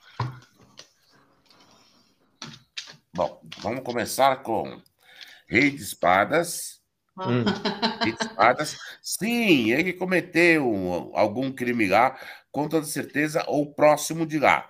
Tá? Uhum. É Tá? Aqui está o 13 de copas, tá? dizendo que sim, a, a, a ele foi para lá de forma consciente, ele foi para lá porque justamente ele se sentia três de paus, tá? Então, o, o, de alguma forma, de algum jeito, tá? Ele queria homenagear o lugar, ele queria homenagear a, o, o, o, contribuir com a história do lugar e ele contribuiu com alguma coisa. Ele foi lá uhum. conscientemente passar uma temporada lá, já pensado ele quis dar a contribuição dele para os 80 mortes, ele queria deixar o nome dele na galeria dos assassinos, e sim, ele cometeu alguma coisa e depois ele, ele fecha um ciclo lá, sai de lá para um outro momento da vida dele, que é quando ele, ele muda a região em que ele, que ele atua. Uhum. Logo depois que ele sai do hotel, ele muda para uma outra região, ele muda a forma dele de atuar. Ou seja, talvez ele tenha feito lá uma celebração de mudança de estágio, de mudança de grau de serial killer. Tá? E aí ele vai para um outro momento, para uma nova fase das matanças dele. Uhum. Muito bom. Nossa, fala, Rê. tô, tô, aqui. Da próxima vez eu não jogo, eu só fico ouvindo você falar, né? A lua abrindo. Hum. Namorados na esquerda. Cavaleiro de espadas na direita. Então, sim, ele cometeu crimes lá é, de forma bem lúcida. Eu vejo também a influência espiritual daquele lugar, porque ele já carregava, né? Quando eu olhei para o Três Paus do Beto, me veio aquela segurança que ele sentia no cemitério, inclusive. Então, sim, cometeu crimes lá. Concordo muito, nossa, gênero número e grafo, é perfeita essa leitura dele ter mudado de estágio, né? Quando eu olho para o Cavaleiro de Espadas aqui, ele está comemorando e falando, bora lá, próxima Agora fase. vamos para a próxima fase. Nossa, perfeito, perfeito, muito bom. E o seu santo? Eu abro com uma imperatriz, tá. um imperador no negativo e uma rainha no positivo. Então, sim, ele foi lá para contribuir com a história do local, muito criativo, inclusive, mas é, esse crime não tem sua assinatura, sua autoria, com esse imperador negativo aqui, né? Mas acredito que tenha sido uma mulher. Possivelmente. Possivelmente uma mulher. Uma mulher, alguma coisa. Ou casal, né? Tá? A, me parece muito um, um, aquele, aquele clássico é, mulher trabalhadora da noite e alguma uhum. coisa, ou no em volta ali, ou do mesmo. Sim, sim. Hotel, ficaria muito claro, mas no em volta ali, sabe, homenageando, significando aquela região, aquele uhum. processo. É, aí foi uma coisa bem, bem pensada mesmo. E concordo é. com a Samanta, é, é mulher. Mulher, Até né? morador de rua, né? Porque tinha muito morador de rua. Né? Tem muito também, morador de rua. Também morador de rua, trabalhador da noite, alguma coisa do gênero, né? Uhum. Maravilha. Então, é, a gente está chegando no final do programa eu quero trazer outro assunto. O que me chama a atenção aqui, galera, é o fato do assassinato da Mei Lung só ter sido associado a ele, ao Night Stalker, em 2009, muitos anos depois. Então é um momento de interação com os investigadores do caso, o Richard afirma que ele cometeu outros assassinatos e crimes, tanto em, tanto em São Francisco quanto em Los Angeles. Então, eu quero perguntar. Nívia, desculpa, mas eu não consigo. A Nívia falou que ele que matou a Dália. Oh, mas, ó, então a pergunta é a seguinte: Até existem outros crimes não solucionados que tenham sido efetuados por ele, pelo Night Stalker? Então vamos lá. Outros crimes não solucionados. Bom, agora fica interessante porque saiu louco logo no, no, na primeira carta, tá? Hum. O diabo vem na esquerda, tá? O diabo na esquerda e tá. O 10 de ouros tá? Na, na direita. Bom, eu acho que, primeiro, no começo da carreira dele, tá? Não contabilizaram algumas coisas que ele fez no começo da carreira dele, o louco. Tá? Ou seja, quando ele começa os pequenos crimes, tá? Ele já matou ali, mas não levaram em conta ou é, é, o que ele fez não tinha é, tanta relevância, Tá? Num primeiro momento, eu, eu, eu vejo isso. No segundo momento, na carta da esquerda, eu vejo que conforme ele, ele começa a morte, principalmente a partir do segundo crime que ele é conhecido, a partir dali ele, ele começa a fazer o seguinte, tá? Me dá muito uma impressão de que ele fazia um crime principal e um crime secundário. Ou seja, tá, ele matou pessoas que, que, que iam para a mídia, mas no meio do caminho ele fazia alguma coisa. E, e, aí o Ricardo falou de morador de rua, pessoas da uhum. noite. As pessoas, invisíveis, né? Invisíveis. Que ele matou, que complementava a história dele. Porque esse uhum. 10 de, de, de ouros, tá? É, me dá a impressão de que ele morreu com a alegria de falar: no futuro vão lembrar e vão achar outros crimes meus. Puxa. Hum. Eu enganei, eu, eu morri, mas eles ainda vão achar coisas minhas no futuro. Sim. Uhum. Como realmente aconteceu no final das contas. Tá? Sim. Mas, é, da Melung é, foi só em 2009, é, né? Que, que atribuíram a ele esse assassinato. Aí que tá. Agora, o, o que, que acaba acontecendo? É, é, teve muito mais. Eu acho que ele matou bem mais do que aparenta. É. Uhum. Também mais, acredito, tá? Também acredito que, que, sim. É, que são pessoas que não são importantes ou que não fizeram parte da mídia, Agora, tem, tem muito dessa, dessa questão do, do, do moralismo americano e daquela coisa de é, é, a política do morador de rua é a, ou de quem trabalha na noite é um processo para um país muito conservador, um país batista, um país muito. Tá, é, é acho que hipócrita como o, o estadunidense é, a, não associariam ele a isso. Porque é estranho, né? A, a grande maioria do, do serial killer nunca matou um indigente, nunca matou um morador de rua, ou matou e não entrava na conta. Não entrava Eu na conta, possivelmente. É, é. Eu tenho aqui um nove de espadas, um rei de ouros e uma imperatriz. Então, eu concordo com a tua leitura, Beto, que existem muitas, muitas outras vítimas, né? Em que ele não foi dado como o autor do crime é, possivelmente essas pessoas invisíveis, né? Fala, Rick. Pessoas invisíveis. Seis de ouros. Uhum. Tá isso aí.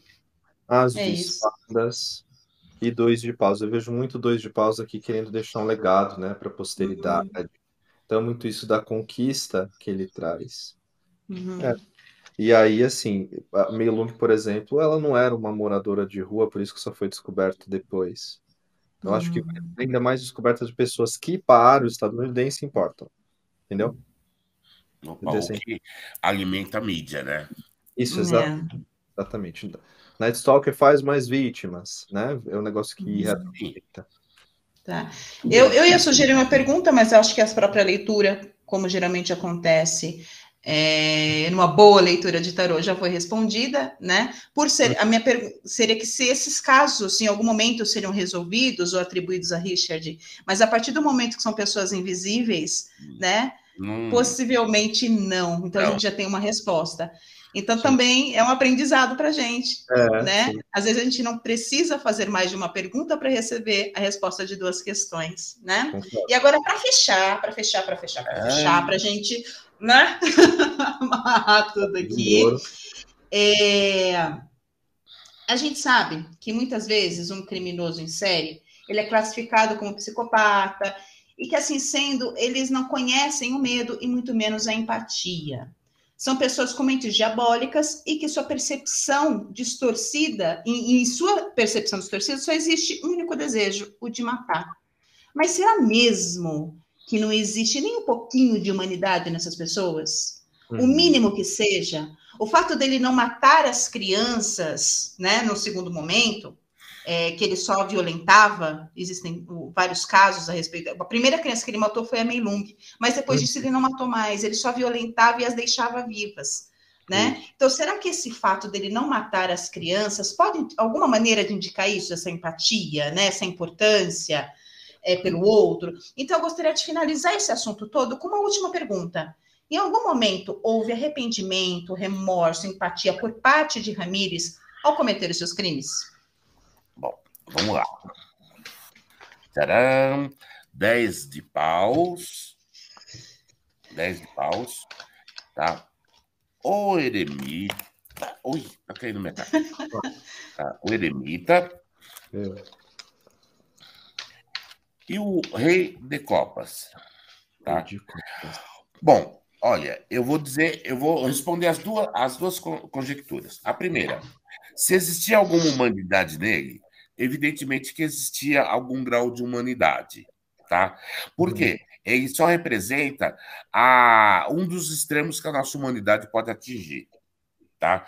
Eu acho que se a gente for num país em guerra, se a gente for num, num Líbano, na Síria, se a gente for é, é, olhar esses países que têm guerra civil, nós vamos encontrar vários Richards, vários Richards, tá? É, nessa, nessa, nessa posição. Arrependimento, medo ou qualquer coisa do gênero, não porque era o prazer, era a realização dele, não dava para ele é, é, escapar disso, não dava para ele é, entender. Agora, é, eu acho que quando eu olho o eremita, a gente tem que levar em conta que essas definições de psicopata, do, do, do, da pessoa que tem uma psicose, eu acho que ela é muito restritiva. É uma questão comportamental que a gente mede, pega a média de como as pessoas se comportam, se o cara vai mais à esquerda ou vai mais à direita, ele é mais doente aqui ou mais doente ali. É, eu vejo que é um processo consciente. Não vejo no meu tarô como uma doença. Eu vejo uhum. como uma tendência humana. Certo. Podemos chegar a esse grau, sim, com toda certeza. E, como o processo ético é natural de todos os seres, até matadores em série têm uma ética. A ética de não matar as crianças. Ou ele matou a primeira criança, não se sentiu feliz, não se sentiu bem e passou a não matar mais. Uhum. Não como arrependimento, mas como não realização, como não gozo da, da história. Uhum. Mas que para ele, tá? E aí essa carta diz para mim o seguinte: para ele, o máximo de humanidade que ele pode atingir é ser um serial killer, é ser um matador. Para ele, é o sonho de vida dele, é o sonho de realização dele. É o propósito, né? Foi o propósito dele de vida. Nos anos, oh, oh, oh, nos anos 80, hum. tinha um, um, um cirurgião plástico chamado Osmani Ramos que ele descobriu que ele gostava de roubar banco.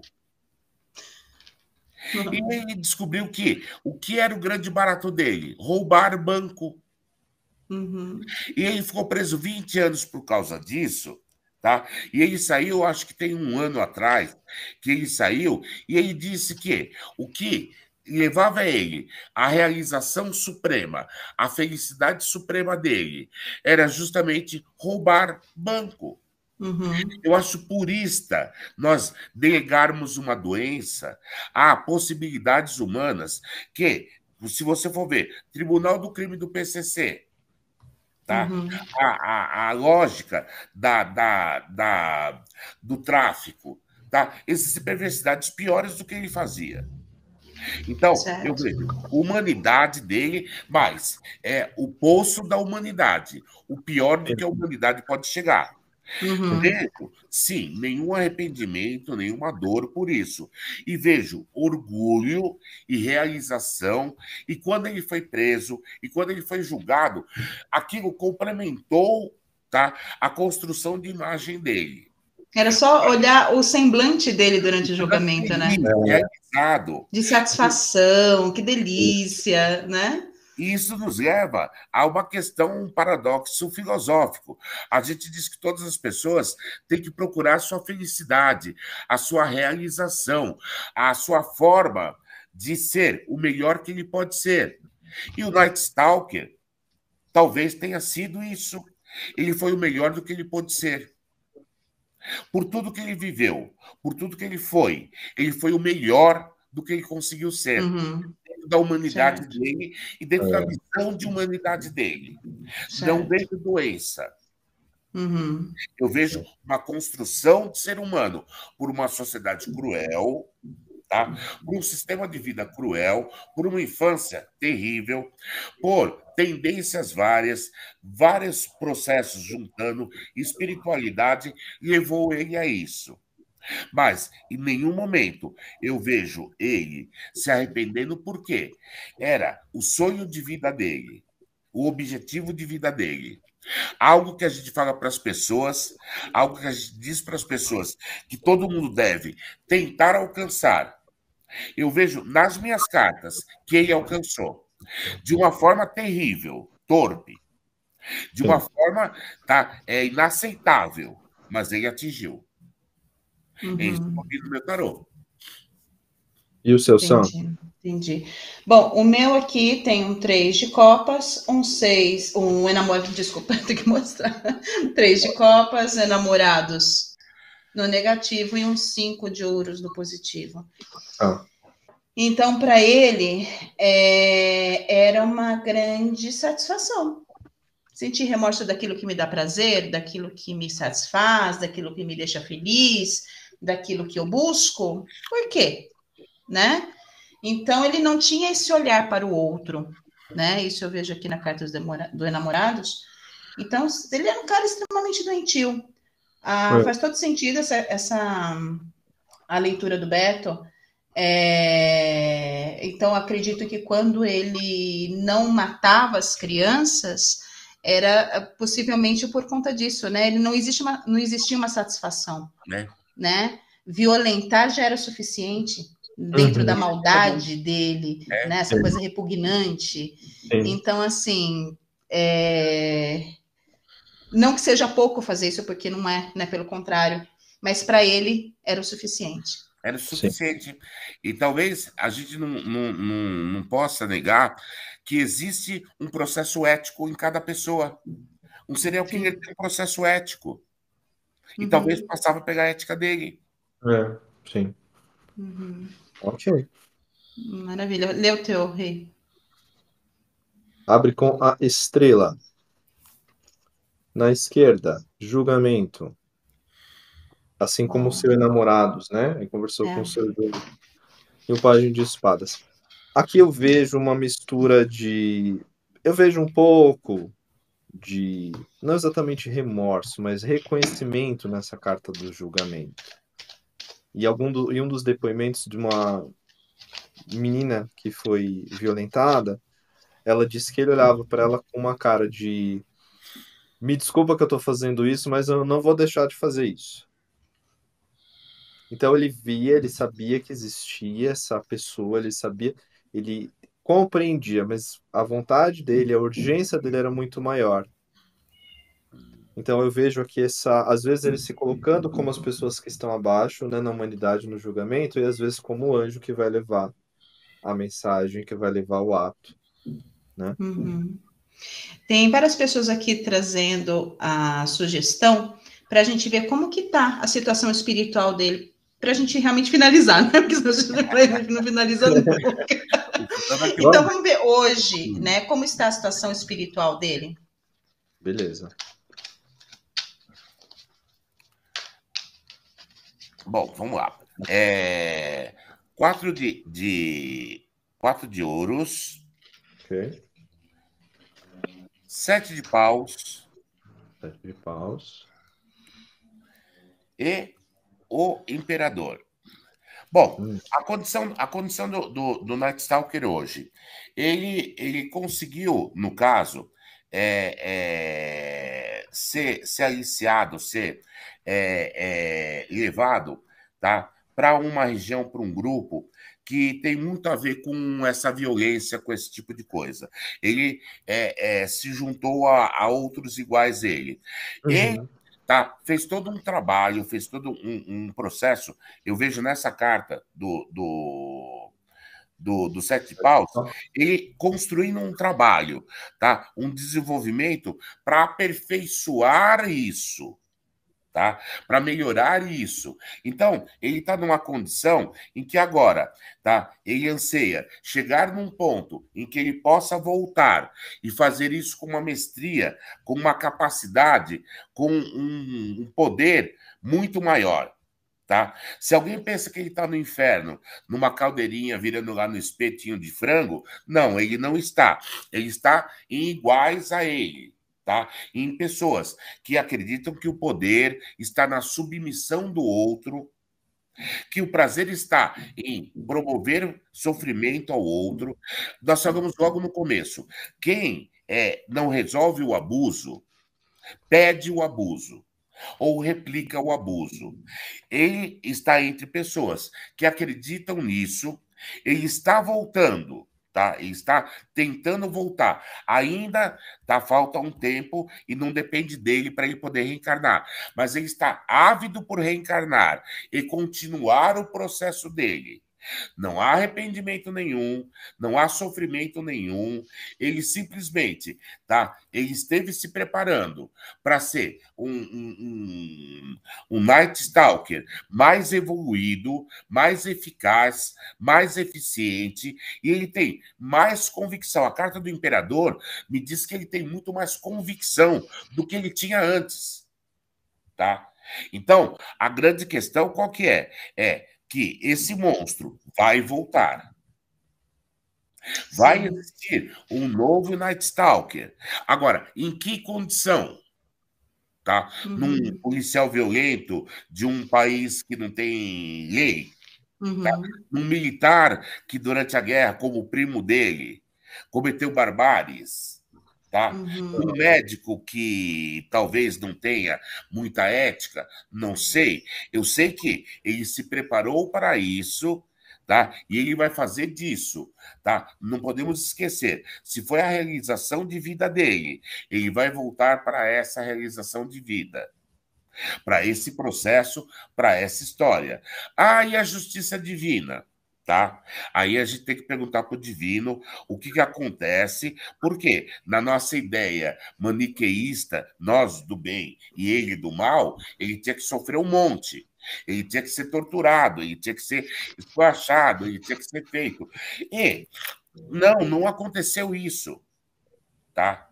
Pelo contrário, tá? Ele uhum. procurou estar entre os iguais dele. Tá?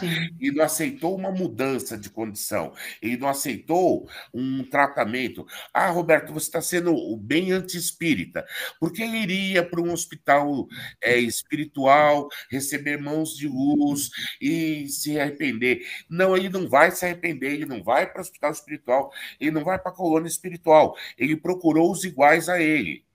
Tá? Melhorou na condição dele e está voltando. Tá? Uhum a, a lei do karma permitir que ele reencarne de novo, sabe? Ele voltará e fará o mesmo com requintes bem mais evoluídos. É o que eu vi nas minhas cartas. Eu vou cantar o meu jogo aqui, Rick, antes de você, só para fazer o gancho com a leitura do Beto. Eu tenho aqui o pendurado, um 4 de paus no negativo e um 2 de copas no positivo. Então, falando dessa confraternização com seus iguais, e nesse pendurado eu vejo o renascimento. Então, se ele ainda não reencarnou, ele vai reencarnar certamente. Vai, tá Com próximo. esse pendurado, certamente está próximo, não, não demora. Na minha percepção, tá? Fala. O Rick, Rick disfarça. disfarça, Rick. Eu sou muito expressivo, não tem como. Eu gostaria. É né? Fazer dois. É chocante. A gente, a gente, eu tô rindo, mas é de nervoso. Não, era pro cara estar tá lá sendo torturado, recebendo as mesmas torturas que ele fez, recebendo martelada, tiro e sendo estuprado, e não. É. Tá quase aí. Eu quero, eu vou ter um olhar mais esperançoso kardecista e vou trazer o olhar de vocês, tá bom? Então ele abre com nove de espadas. Na esquerda tá a torre. E na direita tá a temperança. Então, quando eu olhei para nove de espadas com torre, falei, nossa, justiça, tá sofrendo no mármore dos infernos, né? Mas aí, quando o Beto começou a falar. Lei do engano. Minha cara começou Doce a derreter. ilusão. Minha cara começou a derreter, eu falei, pô. Então, quando ele fala, está se aprimorando, né? É imperador e temperança. Nossa senhora, horrível, horrível. Desculpa falar desse jeito, gente, mas é É o que está na minha cabeça, tá? Concordo, concordo com vocês. É o que o jogo diz. É isso aí. Ah. Tá, tá se aprimorando, está preparado, né? O que é o pendurado com a temperança é a nova vida. A Nive vem buscar vocês que mexeram com ele. Eu não, eu vou para debaixo da cama junto com você, Nívia. Mas é o que a gente vê na humanidade, né? É, é o que a gente vive como humanidade. São as polaridades. É isso, gente. Vou. Nossa, peraí, que tem a minha parte agora, tem que falar.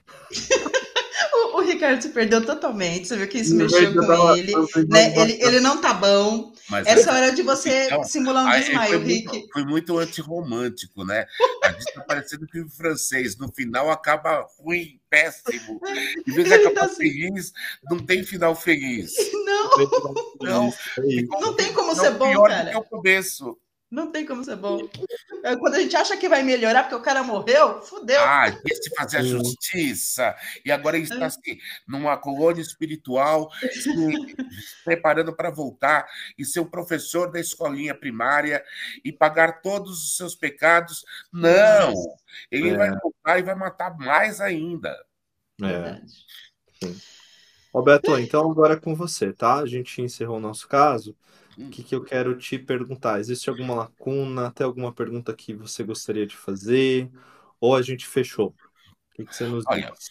Eu, eu vou, vou colocar uma coisa que, que eu acho que, que é muito importante é, para as pessoas saberem, é que esse, esse trabalho, que parece uma brincadeira dos agentes do tarô, ele existe de verdade. Tá? Eu comentei com, com, com a Stan que é, o maníaco do parque só acharam onde que ele estava porque uma taróloga ofereceu ajuda. Em vários lugares do mundo, videntes, tarólogos são usados para esse tipo de trabalho.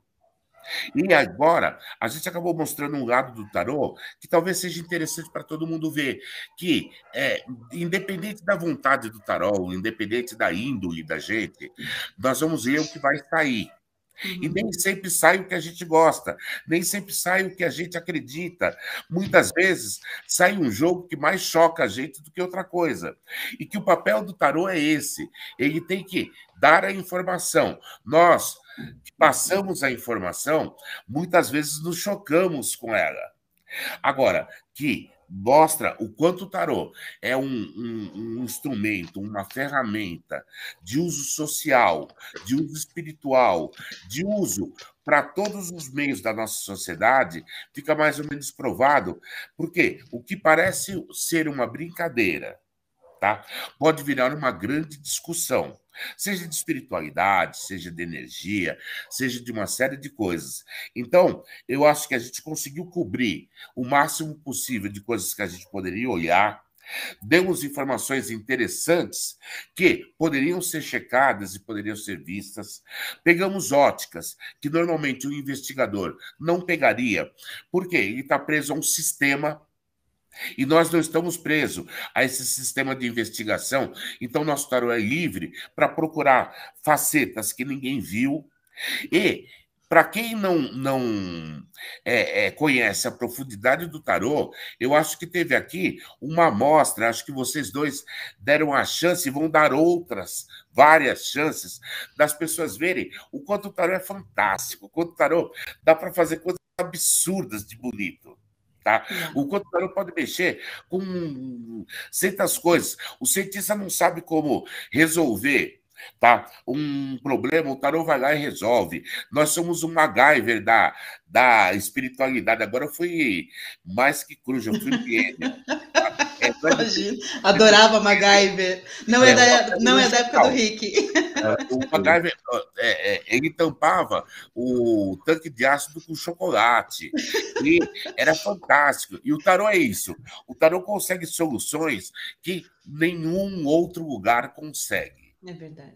É, é, sou suspeito, e suspeitem mesmo, porque eu sou muito suspeito para falar. Acho que esse programa que vocês estão colocando vai ter episódios muito melhores que esse, vai acontecer coisas muito mais fantásticas, porque as pessoas vão começar a ver o valor de tudo isso. que vocês estão mostrando como se fosse uma brincadeira, como se fosse um passatempo. Nós estamos mostrando o quanto o tarô ele é múltiplo, ele é profundo, ele é, é, é, versátil e, principalmente, ele é universal. Ele fala todas as línguas. Então, eu só posso ficar muito honrado de ter participado. Foi um jogo tenso, sim, foi pesado. Tem umas horas aí que eu falei: muda a energia, muda a vibração. O negócio está ficando muito trash. Não vai por essa linha, não. Não entra na vibe do jogo. Porque eu já estava entrando na vibe do jogo, ia terminar o, o, o episódio eu com a cara no teclado chorando convulsivamente, tá dizendo assim: vamos matá-los todos na cadeira de força, sabe? E não é por aí que as coisas acontecem. É, e até um ensinamento isso, né, Beto? O tarólogo manter essa isenção da história, né, isso. né, enquanto atende o seu consulente. É muito importante isso, né? Isso. Ou quando ele está procurando algo para ele próprio, se ele conseguir essa isenção. Por mais chocados que nós ficamos em olhar o tarô, se nós tivermos a coragem, a honestidade, o compromisso com a nossa verdade, porque é difícil olhar numa carta e perguntar: estou com câncer? E sair, está. Mas é o começo do jogo. Tá? Eu não posso parar ali. Eu posso ir descobrir a cura, por que, que aquilo veio para a minha vida, por que, que aquilo vai melhorar o meu processo, por que, que aquilo está acontecendo e o que, que eu tenho que mudar em mim. Se eu tiver um compromisso com a verdade, por mais que eu possa me chocar com a primeira rodada, se eu for até o final do assunto, eu vou ver se sempre que tem algo de bom, algo de construtivo nisso. E foi um, uma noite muito agradável, muito é, é, simpática, muito singela. Ah, vi umas coisas aqui fantásticas. Obrigado pelo, pelos elogios de quem. Ah, o pessoal está é, adorando, está adorando te ver aqui, porque realmente é uma honra enorme ter você aqui, um cara é, que é referência no tarô aqui no Brasil um cara que conta a nossa história, né, Rick? Porque graças a você, hoje nós estamos aqui, através da nossa mestra Nívia. Então, eu sou toda gratidão e amor por você, nosso avô, tá bom, gente? Morro de inveja. Isso. Olha, as gerações que vieram depois de mim estão me representando muito bem, melhor do que eu. É, eu sou ainda do período do, do tarô jurássico lá atrás, e as novas gerações têm que melhorar, têm que mandar bem, têm que é, colocar as coisas para frente. A Nívia continuou, vocês continuaram o processo da Nívia. Tenho certeza que outros vão continuar o processo de vocês.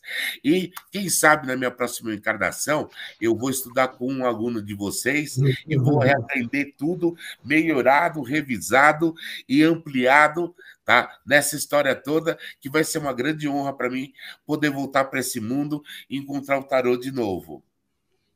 Ah, meu Deus, tá todo mundo tão feliz aqui em ter você, Roberto. Ah, eu, pô, nossa, eu fico super, super encantado com isso daí. Só posso agradecer, né? Porque é, é um grande elogio para mim ser convidado, é, é, ser chamado a isso. Então, no, no, espero ter feito a minha função. Foi maravilhoso a minha Foi função de hoje e precisando de mim, à tua disposição. Nossa. É só chamar. Espero que eu possa fazer bonita, espero que eu possa é, estar à altura do trabalho de vocês também. E só posso ficar feliz por isso. Uma grande sexta-feira para todo mundo.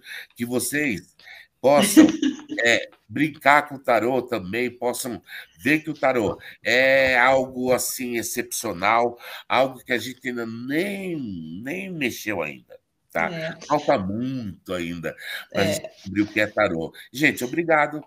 Obrigada, Beto. E olha só, para quem to, todo mundo está falando, nossa, que aula, que aula, que aula, vocês podem sim ter a oportunidade de ter uma aula com o nosso querido Roberto que está aqui, porque eu já digo que eu estarei, Ricardo estará, Nívia estará, Weiner estará, nossa professora Cássia, que está aqui assistindo também estará, no workshop que acontece no dia 23 de outubro, das 3 às 18 horas, através do Tarot Online. Então, eu acho que só tinha uma vaga presencial, né, Beto? É, até, até já, hoje, já até hoje, eu não sei, tinha uma vaga presencial, eu não sei se ela foi preenchida ou não. Agora, tá. É no online. Então, o que online. acontece? Se você quiser entrar em contato com a gente, entra lá no site do Tarot Online, tem o, o nosso WhatsApp. É, é, entre em contato, que agora praticamente é tudo no, na base do presencial. Tá? É verdade. Então, Ó, do, eu vou falar o WhatsApp aqui. Vai eu vou falar o WhatsApp. Zoom. Obrigado, já colocaram aqui o. É, vou, colo vou, colocar o WhatsApp também, tá, gente? Certo. É o 011, eu vou falar porque eu não, não escrevi. 011 9 7873 2483. Isso. 11 9 7873 2483. Então só tinha mais uma vaga presencial, presencial. e para quem quiser acompanhar online também é possível, tá? Agora, então agora vamos lá. Online, obrigado, Samanta, por ter feito essa, essa propaganda. Fico muito Imagina, e eu quero fazer a propaganda do livro também. Fala do livro. Ah, Gente, O Caminho do Louco, de Roberto Caldeira, disponível, tá? Não sei se ainda está nas livrarias online ou só no estante Não, virtual. Você encontra, você encontra no Scrib. É, encontra, né? Em vários lugares você ainda encontra. Eu estou preparando uma nova edição do, do, do, Caminho do Louco. Quero ver se até o final do ano eu lanço uma edição ampliada revista. Essa daí é de 94. Lançar uma nova versão e obrigado pelas, pelo, pelo elogio, pelo carinho, pela atenção. Eu só posso ficar muito feliz de ter tanto, tanto carinho, tanta atenção assim. E a gente se encontra ao vivo dia 23 para mexer nos novos usos do tarô, que aí vamos ver se a gente consegue revolucionar um pouquinho as coisas do tarô. É isso aí. Fala, Rick. Eu quero considerar também então fala, pelo, Rick, fala, Rick. Porque, pelo amor de Deus, que aula! Foi embasbacado, foi, foi incrível, foi impecável, foi maravilhoso. Que, que honra que é poder ter você aqui com a gente, professor. É ah. o nosso ancestral, nosso avô, então assim, só de você ter topado nosso coração já estava repleto agora, depois dessa Ó, aula. Eu vou contar um segredo. O Rick falou assim: Sam, a gente fez a nossa lista de convidados para, o Outubro Macabro e veio o teu nome. Aí ele falou assim: eu vou convidar. Aí ele foi lá, convidou. A hora que você respondeu, você não acredita? ele aceitou. Lógico que eu ia aceitar, com certeza. Para estar tá junto dos amigos, para estar tá junto da, da, das pessoas que caminham como eu, ah, eu faço questão de estar presente, eu faço questão de, de colaborar, porque é um grande prazer. Tá? E ver a, a, as gerações, vocês não sabem a loucura que é quando eu olho e falo. Eu pensava que eu ia é, é, seguir minha vida, eu e meu tarozinho, seguindo em frente, quando eu vejo gerações à frente, eu só me encanto, eu só é, é, é fico tomado, tomado de felicidade, porque é, é, eu não, não, não, acreditava que ia tão longe assim. E já foi bem mais longe do que eu esperava.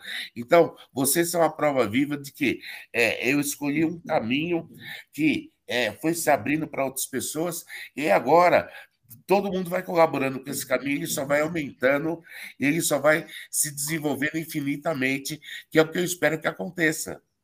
Que assim Não, seja, assim que será. assim seja, que assim Muito seja. Obrigado pelo presente. Muito obrigado pelo presente, tá, gente? Ah, eu que, que agradeço. Muito gente. obrigada mesmo, Beto. Tá? Ah, é isso aí, pessoal. Esse do, foi o nosso. deixa eu só interromper, desculpa. A Ani falou aqui para a gente falar, para falar do, do curso do Tarot Online. Se quiser falar um pouquinho também, Meto. Hum do curso que você está dando? Ó, e do é, online. O seguinte, a, a, a gente começou é, é, por causa da UCIP. É, é, com, essa, com essa história de pandemia, como a gente montar o processo em que a gente pudesse garantir emprego para outros tarólogos? Foi daí que surgiu o projeto do Tarot Online. É, é, é um sistema de atendimento de, de tarô, só que é uma cooperativa, tá? Composta por uma parte dos tarólogos, no caso é a força de trabalho, a UCIP é a mantenedora do site e eles ganham meio a meio junto com o site. E é uma forma de a gente mostrar o nosso trabalho. Agora, pós-pandemia, os atendimentos tarológicos vão ser grande parte deles online. Então a gente lançou uma plataforma, e essa plataforma super moderna, com vídeo, nada daquele atendimento por chat, ficar escrevendo, aquele uhum. tipo de coisa, ou por telefone, que fica só voz, não. O, o tarô aparece, mostra a carta, interage com as pessoas.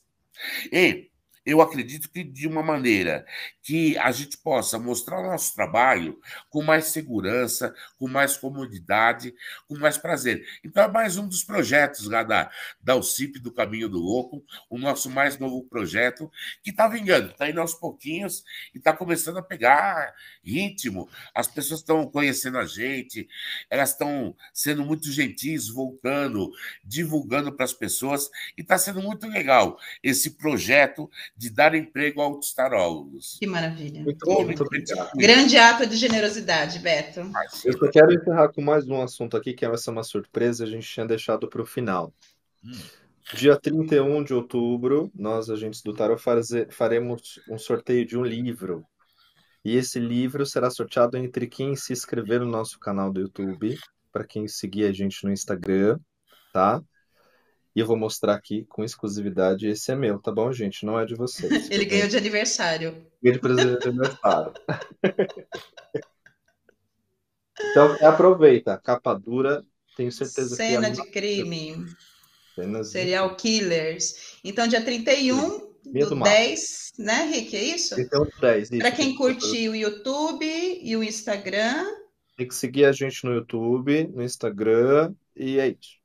Tá. Né? E a gente faz o sorteio entre essas Isso. pessoas e vai Isso. receber direto aí na casa de vocês. Isso, será enviado. Maravilha, pessoal. Mais uma vez, obrigado, Roberto. E antes que você comece a falar de novo, e a gente não termina esse programa nunca, porque a gente não quer terminar. esse foi o nosso quinto episódio e eu gostaria de agradecer a todos que nos assistiram e nos ouviram até aqui.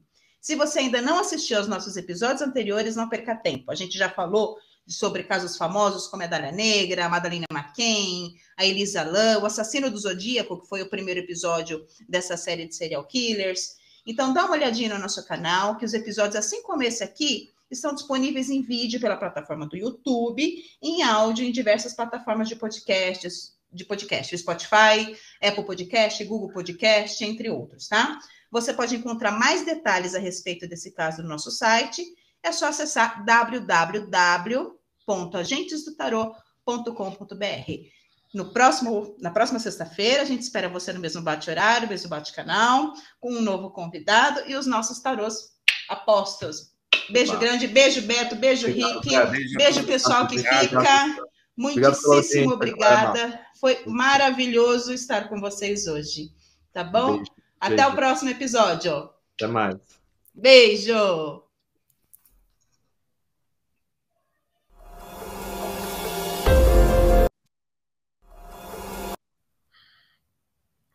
Efendim?